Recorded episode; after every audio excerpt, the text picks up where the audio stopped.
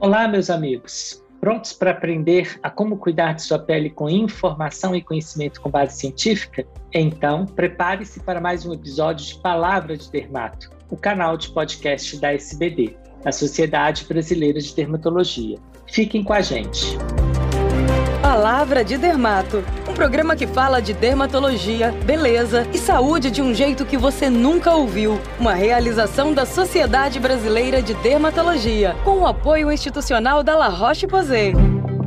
Contra boatos e fake news, nada melhor do que a verdade, não é mesmo? Pois bem, eu sou Geraldo Magela Magalhães, primeiro secretário da SBD, e vou acompanhar vocês numa conversa esclarecedora sobre dermatite atópica. Quem vai nos ajudar a entender melhor sobre essa doença que afeta milhões de pessoas é a doutora Silvia Souto Maior, coordenadora do Departamento de Dermatologia Pediátrica da SBD. Olá a todos. Obrigada, Geraldo, pelo convite e a SBD para falar de um tema que é tão comum, tão frequente e que pouca gente sabe muito sobre dermatite atópica. Bem, antes de começar a nossa conversa, vamos ouvir o que a nossa produção preparou sobre o tema de hoje. É hora de colocar todo mundo no contexto. A dermatite atópica, também conhecida como eczema atópico, é um dos tipos mais comuns de dermatite. Nessa edição de Palavras de Dermato, vamos esclarecer a você algumas questões importantes relacionadas a essa doença.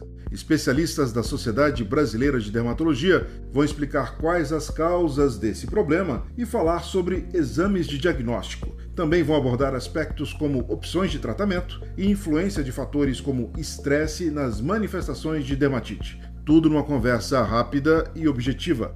Acompanhe o Palavra de Dermato. Curta, comente e compartilhe com seus amigos e parentes. Assim, com a ajuda de informação de qualidade, vamos cuidar melhor da nossa saúde. Doutora Silvia, qual a causa da dermatite atópica? Então, essa é uma pergunta muito frequente, Geraldo, das mães, porque ela é bastante comum na infância, mas também dos pacientes adultos que têm dermatite atópica. E a resposta é a resposta de um milhão de dólares, né? Não tem uma causa. São várias causas. Eu costumo dizer que a gente já nasce com uma tendência a ter dermatite atópica. Tem uma parte que é genética, que vem lá da herança familiar.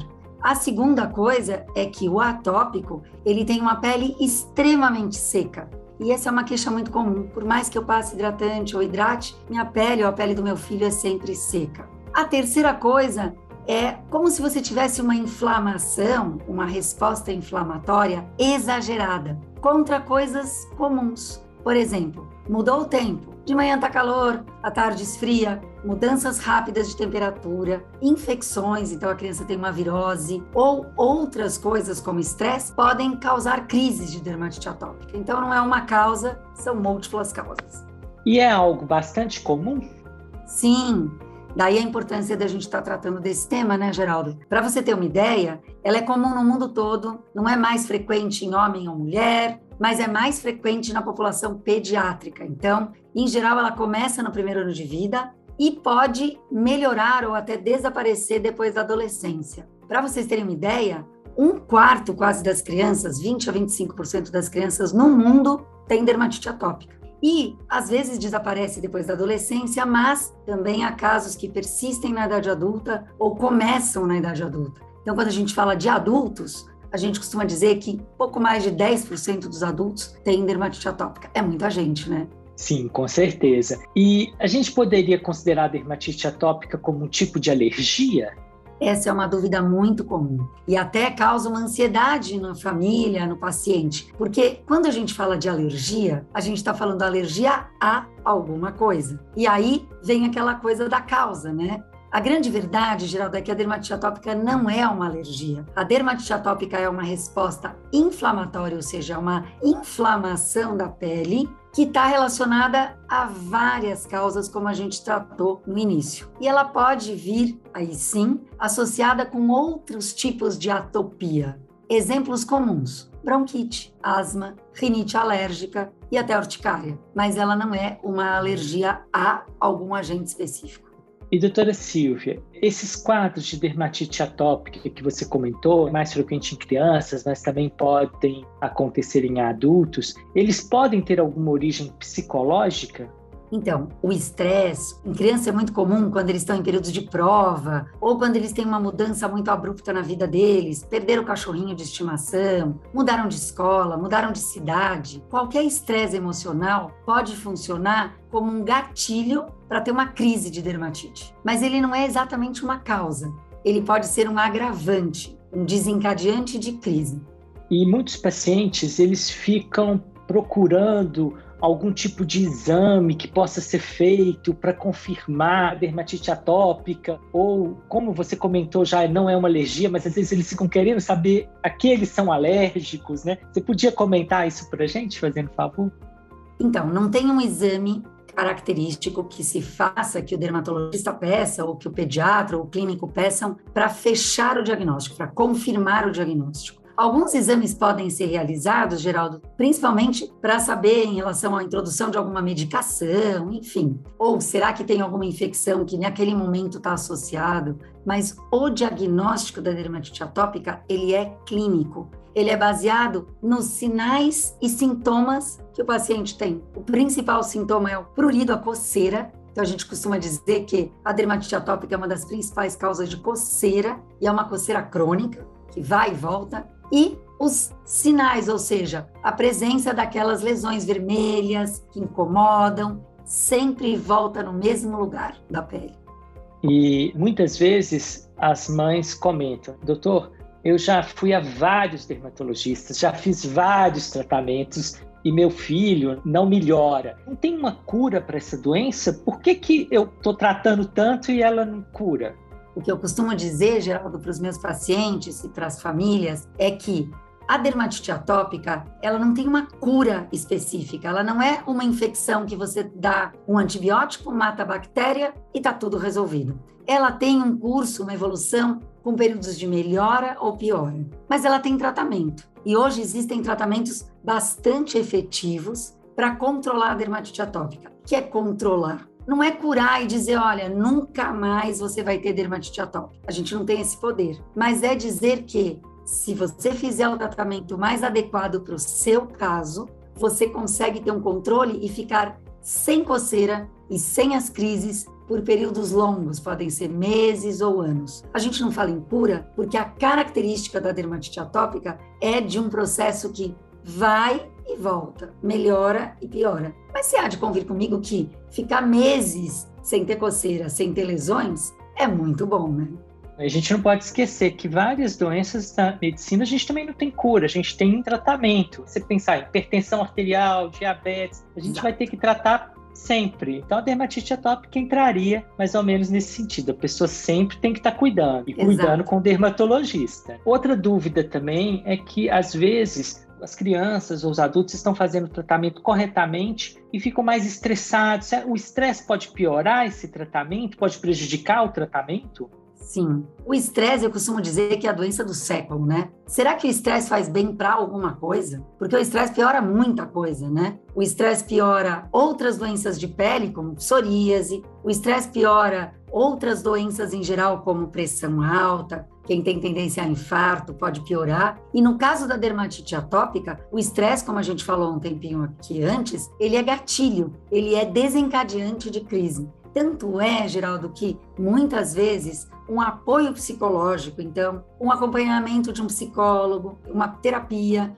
ajuda muito na evolução da doença. Ou seja, o mesmo tratamento que aquele paciente estava fazendo, mais uma terapia de apoio, ajuda muito. Claro, em alguns casos, onde esse estresse, essa ansiedade assumem um caráter tão importante, aí, claro, o psiquiatra, que é o especialista nessas alterações psíquicas, aí sim ele pode, em alguns casos, prescrever algum medicamento para ansiedade, déficit de atenção, hiperatividade, ou mesmo um estresse que está prejudicando o tratamento da dermatite.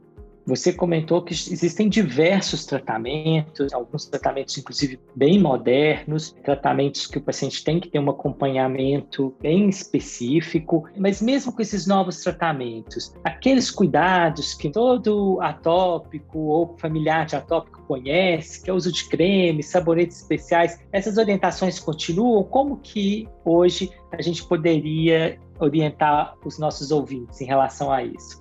O que eu costumo dizer no consultório, em serviço público, para todos os pacientes, é que a dermatite atópica ela tem um pilar, ou seja, uma coisa que todo mundo que tem dermatite atópica, seja ela mais leve, mais grave, no meio do caminho, todo paciente com dermatite atópica tem que fazer é cuidar da barreira cutânea. Para as crianças, Geraldo, eu costumo dar um exemplo assim, ó. Barreira cutânea, o que que é? É a nossa pele? Sim, é como se ela fosse uma capinha do Batman. O Batman não fica forte quando ele está com a sua capinha? Então, a barreira cutânea é essa capa protetora. Ela é o que separa a gente do meio externo. Então, a pele tem que estar tá hidratada e não podem ser usados substâncias que ressequem mais ou agridam a pele. Então, aí vem aquelas orientações que todo atópico já ouviu do seu dermatologista. Tomar banhos rápidos, evitar banhos muito quentes e com muito sabonete. E sabonetes agressivos. Por quê? Porque eu dou o exemplo da panela com gordura. Se você puser uma panela cheia de gordura que você fritou alguma coisa na pia, jogar detergente e colocar água quente e deixar de molho ali bastante tempo, o que que acontece? Toda aquela gordura que estava na panela vai embora.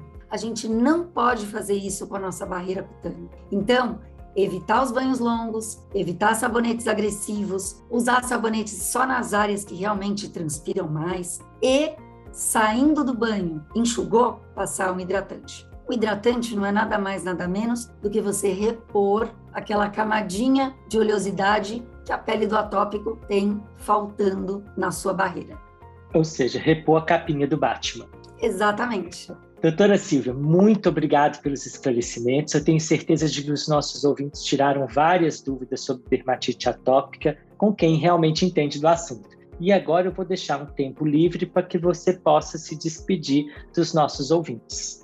Obrigada, Geraldo. Eu queria agradecer a todos que estão aqui nos ouvindo, porque para mim é muito importante conscientizar vocês que a dermatite atópica não é bicho de sete cabeças, é o que eu costumo falar para as crianças, que você pode sim ser um super-herói e enfrentar sua dermatite atópica de uma maneira saudável, sem fazer grandes sacrifícios, cuidando da sua capinha do Batman, protegendo a sua pele e, claro, nos casos mais graves, usando os cremes, pomadas, remédios por via oral e até os novos tratamentos, dependendo da orientação sempre do seu médico dermatologista. Muito obrigada.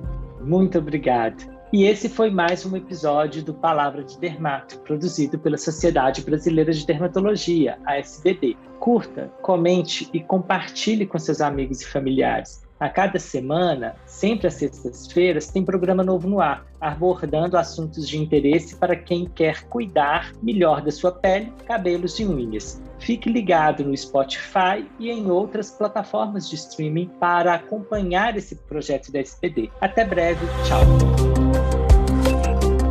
Você acompanhou o Palavra de Dermato, um programa que fala de dermatologia, beleza e saúde de um jeito que você nunca ouviu. Uma realização da Sociedade Brasileira de Dermatologia, com o apoio institucional da La Roche-Posay.